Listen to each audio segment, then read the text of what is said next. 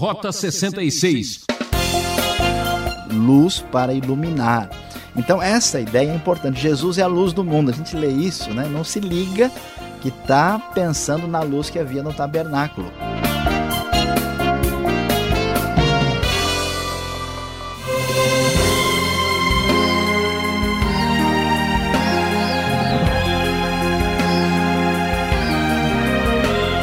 Trazendo brilho no seu rádio, esse é o Rota 66. Você que acompanhou a série de estudo no livro de Êxodo, hoje chegamos nos últimos capítulos. Que pena, hein? Adoração e manifestação da glória. Êxodo 35 até 40. O tabernáculo está pronto. Foi uma jornada pelo deserto e aprendemos muitas coisas, não é mesmo? E o professor Luiz Saião, um especialista em hebraico, vai mostrar a realidade das coisas espirituais no tabernáculo e fazer um paralelo com o jardim do Éden. Maravilhoso, hein? Mas o que tudo isso tem a ver com a sua vida? Eu, Beltrão, te convido para mais essa exposição. Vamos lá? Como vimos, o livro de Êxodo que trata da presença de Deus no meio do seu povo presença que começa como uma presença libertadora, depois uma presença orientadora, que também traz provisão, e depois a presença que exige uma atitude do ser humano, que exige adoração, que exige obediência à vontade de Deus. O tabernáculo que manifesta a presença de Deus no meio do seu povo e tem a ver com culto e adoração, começa a ser construído no capítulo 25 e vamos até o capítulo 31 e no meio nós temos capítulo 32 até 34, como vimos, quando o povo desobedece a Deus, quebra a aliança, adora o bezerro de ouro e depois a aliança é renovada. Então há o pecado do bezerro de ouro no meio da ordem para se fazer o tabernáculo e do capítulo 35 em diante vem a edificação propriamente do tabernáculo, tendo em vista a adoração de Deus e finalmente a sua manifestação em glória. E assim, nós temos, a partir do capítulo 35, você pode conferir na NVI, nós temos a lei do sábado, inicialmente, depois o material para o tabernáculo, os homens, os artesãos que são escolhidos para trabalhar no tabernáculo, que são Bezalel e a, a construção propriamente do tabernáculo, que envolve a mesa e os utensílios da mesa, o candelabro de ouro, o altar dos holocaustos, o pátio, o material para a construção propriamente como aparece no final do capítulo 38. E finalmente, no aspecto mais diretamente ligado ao sacerdote, são descritas as vestes sacerdotais, o colete sacerdotal, o peitoral, e os demais ah, vestimentas que o sacerdote utilizava. E finalmente o tabernáculo é construído no capítulo final do capítulo 39, capítulo 40 e finalmente vamos ver a manifestação da glória do Senhor quando o tabernáculo está pronto. O tabernáculo termina o livro de Êxodo ele termina mostrando como Deus deve ser adorado, como Deus deve ser reconhecido pelo seu próprio povo. E aqui nós temos algumas coisas especiais. Vamos lembrar que Êxodo vem numa sequência depois do livro de Gênesis. E Gênesis eh, mostra que Deus é o Criador e que esse Deus Criador está agindo na história da salvação da humanidade, escolhendo um povo para fazer isso por causa da queda. Essa relação com Deus Criador e Deus Redentor é que é celebrada no tabernáculo. A pergunta é: por que é que eu vou adorar a Deus? Porque Deus é o autor da criação, porque Deus é aquele que certamente também ah, redimiu o seu povo e trouxe salvação. Então existe uma certa linguagem que se aproxima ah, do livro de Gênesis ah, quando nós lemos os textos que dizem respeito ao tabernáculo aqui no livro de Êxodo. Nós podemos observar, por exemplo, que o tabernáculo tem uma espécie de ligação com o santuário ah, que lembra o que aparece em Gênesis 3 e está ligado com Ezequiel mais tarde, ah, no capítulo 28. Ele lembra esse santuário com a arca da presença e com os querubins que guardam tudo. É o santuário do Éden. O Éden é como se fosse um santuário, e assim como o Éden tem querubim, no tabernáculo também aparece o querubim. Os pães eh, simbolizam a provisão de Deus eh, para o seu próprio povo, como também eh, isso aparece na criação em Gênesis 2:9. O candelabro, tão bonito e organizado, é uma lembrança da árvore da vida e da lei que está relacionada com o conhecimento.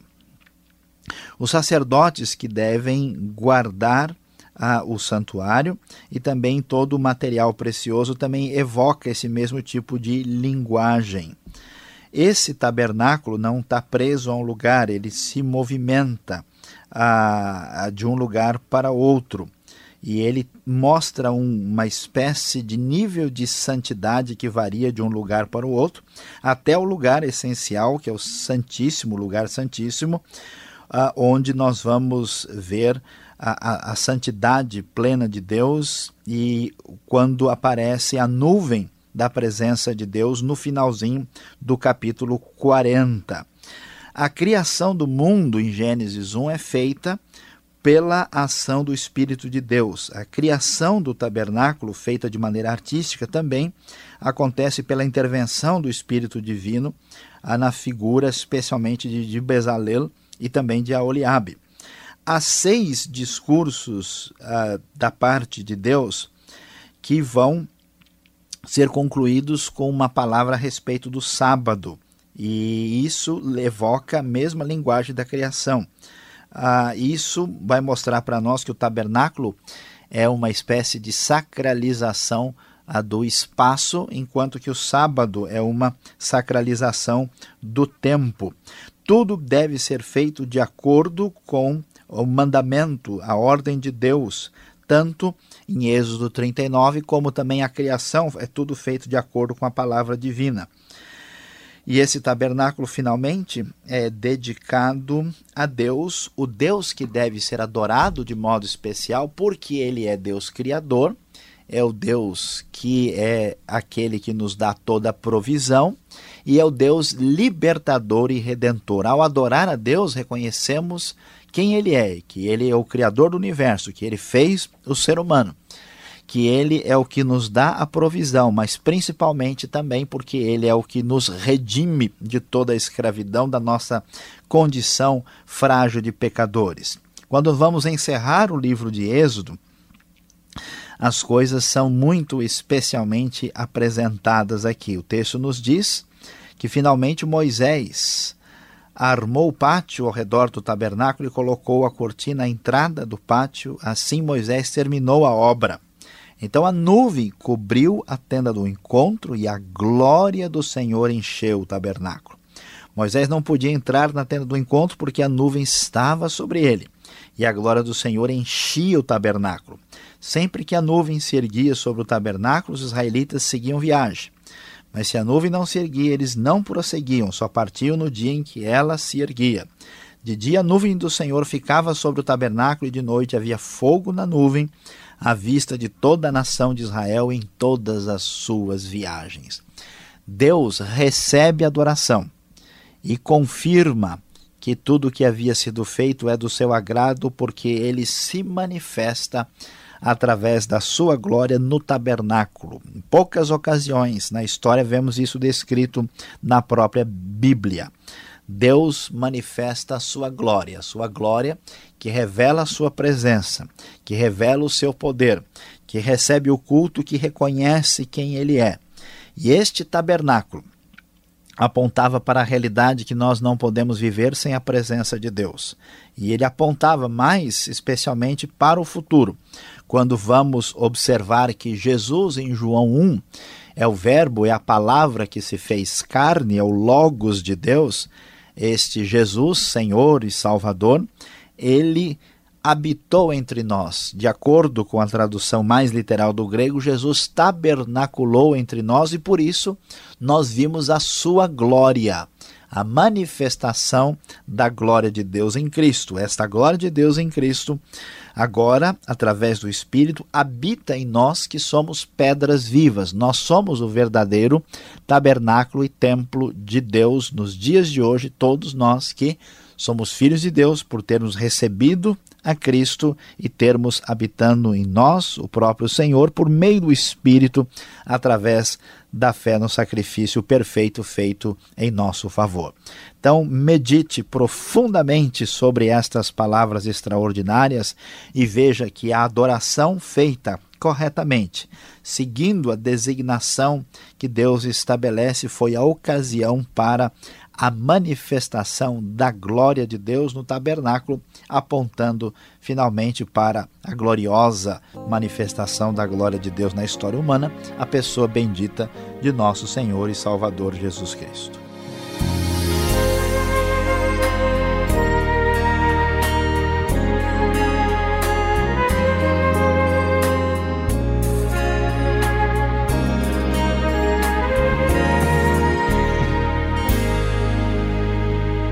Você está acompanhando o programa Rota 66, o caminho para entender o ensino teológico dos 66 livros da Bíblia. Estamos terminando hoje a série Êxodo e o tema dos capítulos 35 até 40 foi Adoração e Manifestação da Glória. Como você está recebendo nossas mensagens? Esse é seu espaço, você já sabe. Escreva Caixa Postal 18.113, CEP 046 26 970, São Paulo, capital. Ou pelo e-mail rota66 arroba transmundial.com.br. Rota 66 tem a produção e apresentação de Luiz Saião, redação de Alberto Veríssimo, na locução Beltrão. Realização Transmundial. Vamos para a última parte do programa.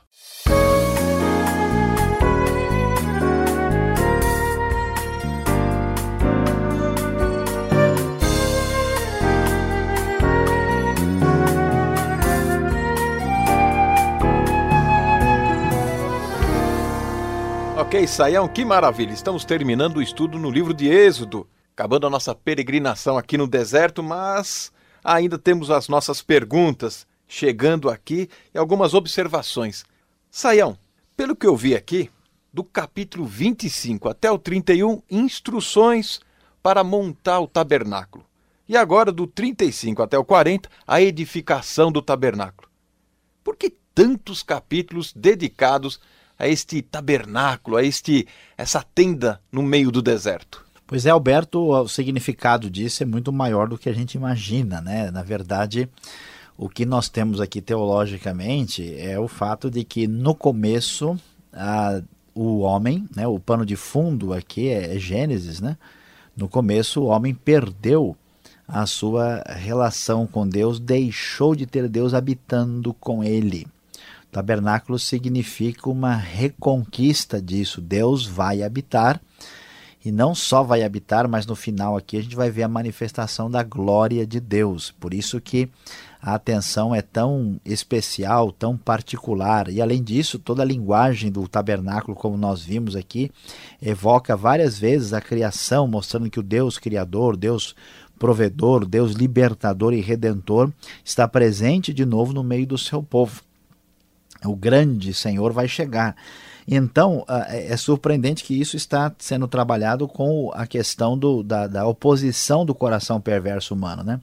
Quando Deus está chegando para se manifestar, o pessoal procura um culto alternativo ao bezerro de ouro. Né? Mas é muito necessário é, enfatizar que a construção do tabernáculo não é somente o lugar de adoração no deserto. Tabernáculo ele é um, um microcosmo, né? um mundo pequeno da criação, um pedaço do céu na terra. Ah, com todas aquelas listas de materiais que, que tem em comum de ser material escolhido, ah, com bastante feito com muito esmero, com muito detalhe, né, para ah, representar tudo que Deus significa e como ele deve ser adorado. Vale ressaltar, por exemplo, que o, o, o, aquele véu que separa o lugar santíssimo do, do, do, lugar santo dentro da tenda, né, ele tem os querubins construídos, o querubim desenhado e o querubim também, os dois querubins estão sobre a tampa do propiciatório. E o significado disso que isso lembrava a todos que o tabernáculo era uma representação terrestre de uma realidade superior, de uma realidade celestial. Tabernáculo precisava ser feito de acordo com o modelo celestial, conforme nós vimos aqui no capítulo 39, versículos 32, 42 e 43. E é muito claro que o tabernáculo traz uh, essa ideia de que existe uma ordem celestial que invade o caos do nosso mundo terrestre e que traz Deus para a situação de confusão e de caos. Essa ideia também está presente na criação, né? Deus começa a criar quando a situação ah, é uma situação de caos. Então, o que a gente vai descobrir aqui que o, que o tabernáculo tem um significado tão especial como sacralização a, do, do, do, espaço, né?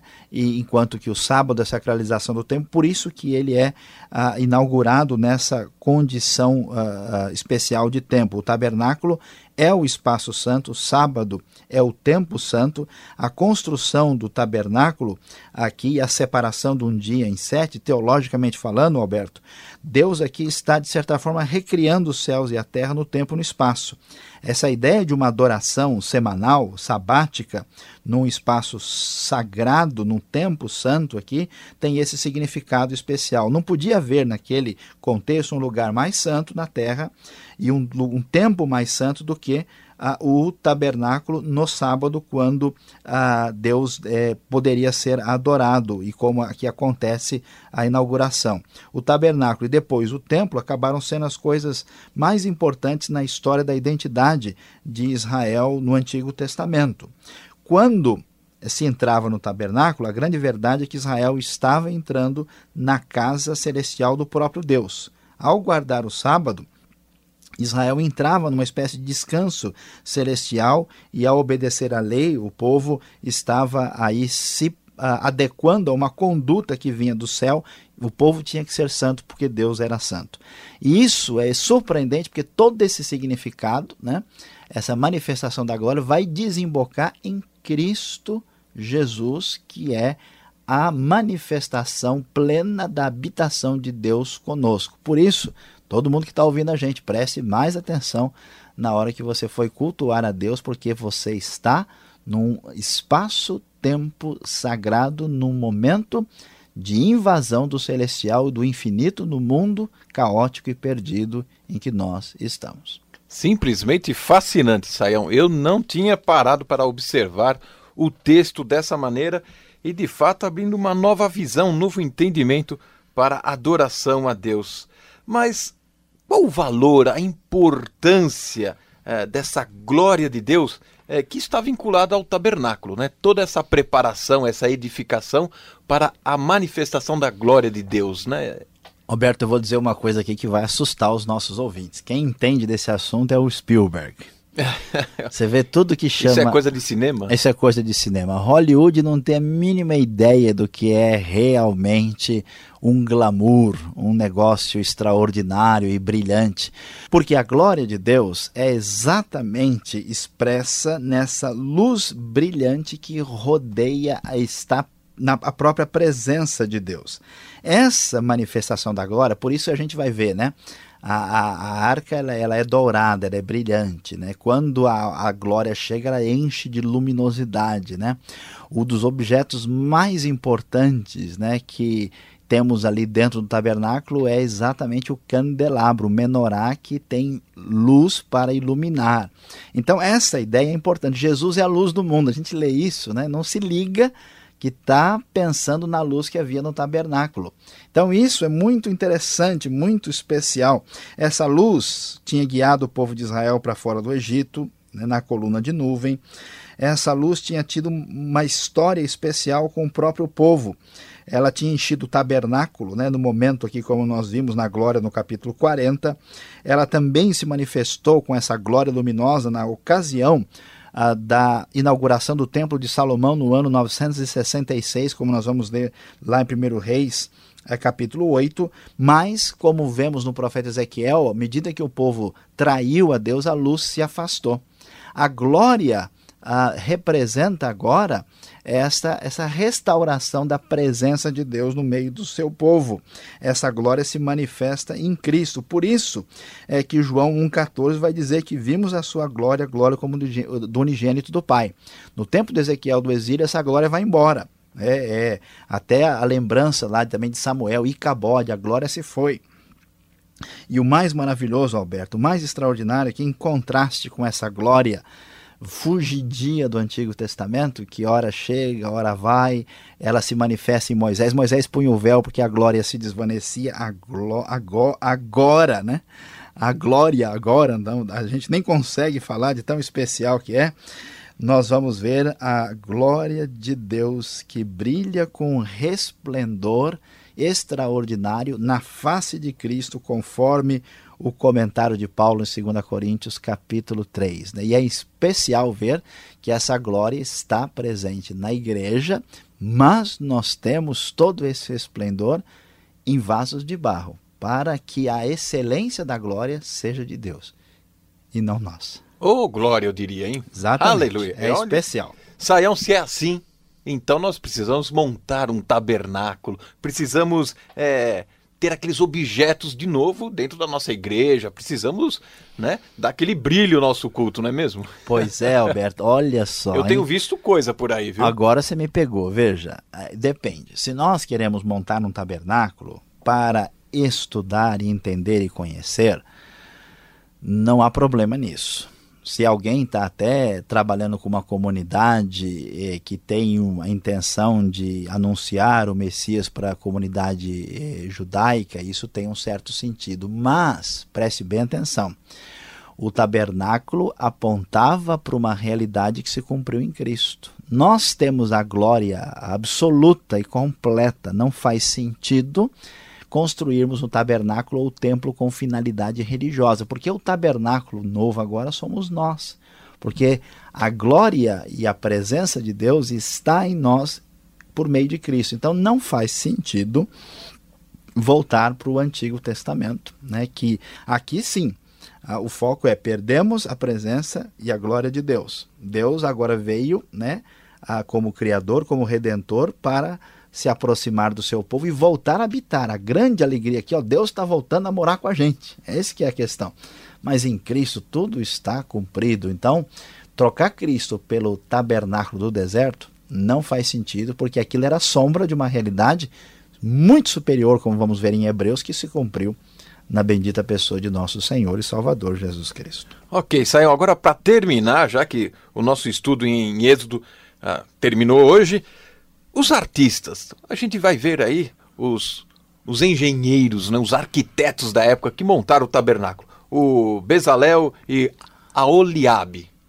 Esses artistas, Aion, eles tinham a bênção do Espírito Santo de Deus? Olha só, Alberto, hoje você tá terrível, hein?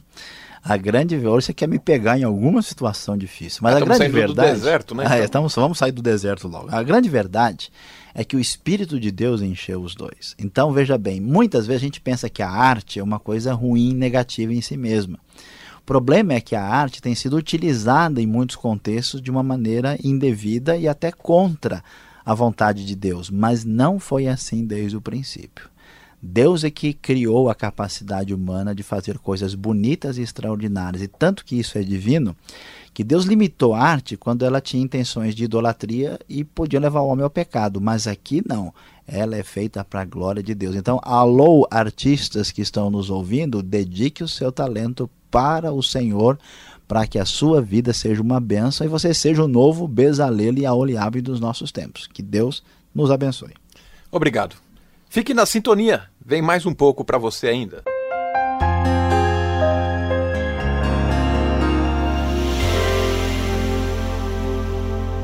Chegamos ao final do nosso programa de hoje, falando de Êxodo 35 até capítulo 40, e vamos ver a essência da realidade do tabernáculo. A grande lição para a nossa vida é que Deus quer habitar conosco.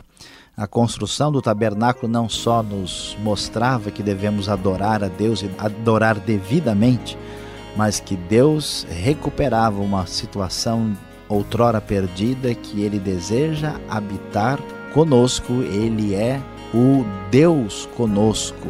Ele é aquele que quer habitar também na sua vida. Você já deu espaço suficiente no seu coração, na sua vida, para a habitação de Deus? Pense nisso e conheça mais os segredos da grande e maravilhosa palavra de Deus.